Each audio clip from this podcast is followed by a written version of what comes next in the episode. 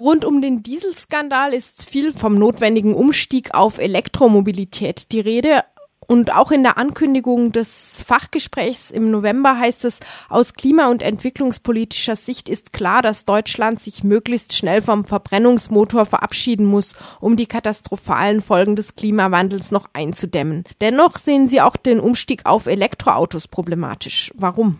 Ja, das liegt vor allen Dingen daran, dass eben Elektroautos genauso wie auch Diesel und Benziner Rohstoffe verbrauchen und das in enormen Mengen. Bei Diesel und Benzinern gehört eben bekanntermaßen die fossilen Brennstoffe hinzu, also dazu also Öl. Und bei Elektroautos, das findet ja auch immer mehr öffentliche Aufmerksamkeit, geht es eben insbesondere um die metallischen Rohstoffe, die in den Akkus der E-Autos stecken.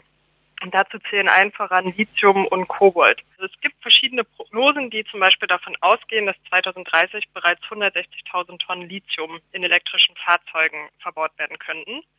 Das lässt sich jetzt für Außenstehende vielleicht schwer einordnen, entspricht aber der, dem Vierfachen der Menge, die 2017 überhaupt weltweit abgebaut wurde.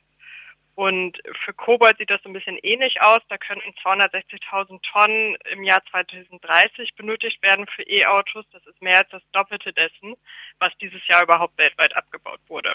Und mit dem Abbau dieser Rohstoffe gehen eben verschiedene ökologische und ja, soziale Probleme einher. Kobalt wird vor allen Dingen in der Demokratischen Republik Kongo abgebaut, mitunter von Kindern auch und in Lithium beispielsweise äh, in Argentinien, Chile Bolivien, wo Lithium abgebaut wird, geht das ebenfalls mit Vertreibung teilweise einher und einem sehr hohen Wasserverbrauch. Vielleicht können wir das noch ein bisschen ausführlicher anschauen. Mit der verstärkten Nachfrage nach Elektroautos gehen auch die Preise in die Höhe, wie Sie in einem Artikel zum Beispiel im Südling schreiben. Und welche Auswirkungen hat das auf die Abbaugebiete? Also zum Beispiel jetzt eben diese Kobaltabbaugebiete die Auswirkungen von steigenden Preisen, das ist bei Kobalt wirklich ganz enorm. Da hat sozusagen der Preis sich mehr als verdreifacht innerhalb der letzten drei Jahre. Inzwischen liegt eine Tonne Kobalt bei fast 95.000 US-Dollar.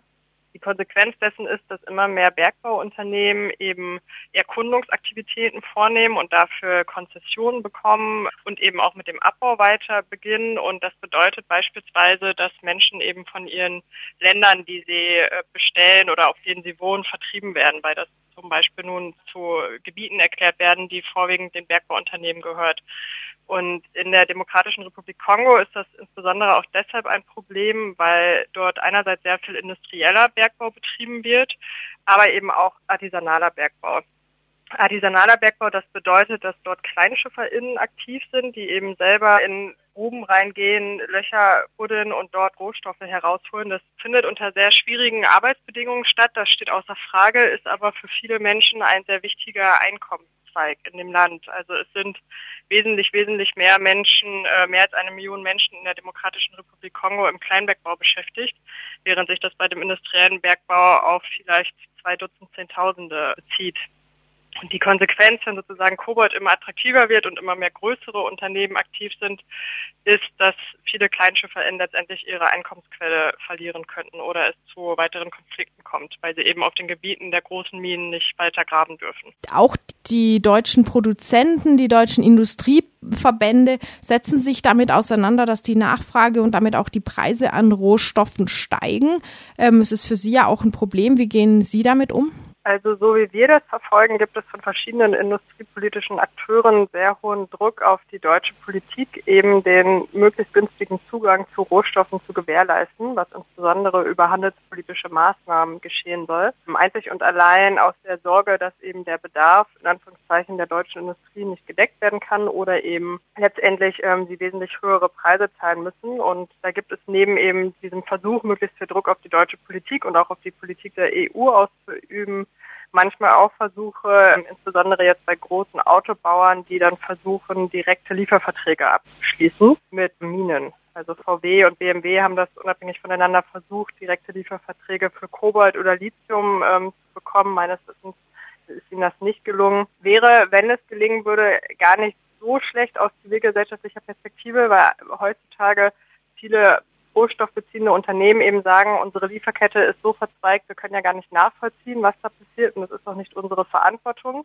Und wenn sie nun direkt beziehen würden, dann könnte man auch wesentlich äh, besseren Druck machen und sagen, so, ihr bezieht von der Mine XY und dort sind die Arbeitsbedingungen aber sehr schlecht und außerdem, weiß ich nicht, wird das Grundwasser verschmutzt und dass man dort eben entsprechend mehr auch fordern könnte. Ihre Studie trägt den Titel Weniger Autos, mehr globale Gerechtigkeit. Das heißt, egal welche raffinierten Innovationen in der Autoentwicklung es noch gibt, das ist auf lange Sicht keine Lösung, sondern es geht schlicht und einfach um weniger Autos. Kann man das so pauschal sagen? Aus unserer Perspektive kann man das so pauschal sagen, eben schlicht und ergreifend deshalb, dass unabhängig von dem Antrieb ein Auto wird eine Karosserie benötigen und andere Dinge und die besteht eben immer aus Rohstoffen und wir leben auf einem Planeten mit endlichen Ressourcen.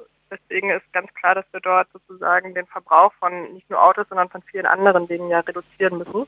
Und das ein stärkerer Ausbau des ÖPNV beispielsweise da sehr wünschenswert wäre. Gibt es da vielleicht genauere Modelle? Wie müsste ein wirklich umweltverträglicher und global gerechter Umbau der Mobilität aussehen? Also aus meiner Perspektive würde ich sagen, dass wir eben, wie gesagt, den ÖPNV sehr stärken müssen, Fahrrad- und Fußverkehr und dass die verbleibenden Autos, die noch genutzt werden, um verschiedene Strecken zurückzulegen, dass die kleiner gebaut werden sollten. Ähm, also eben der Trend zu SUVs beispielsweise, es ist fast ein Viertel der Autos, die momentan in Deutschland zugelassen sind, sind eben SUVs, die verbrauchen auch mehr Ressourcen. Genau, dieser Trend, da muss eine Abkehr stattfinden zu kleineren Autos und dass die Autos, die es dann noch gibt, auch geteilt werden. Also da gibt es ja verschiedene digitale Modelle, dass eben möglichst viele Leute mit auf ein Auto zugreifen können und es nicht mehr im Privatbesitz ist oder so organisiert, dass es von 20, 30 Personen gefahren werden kann was ja wie gesagt technologisch bereits heute möglich ist. Denn bekanntermaßen steht ein Auto im Durchschnitt 23 Stunden am Tag einfach still und wird nicht gefahren.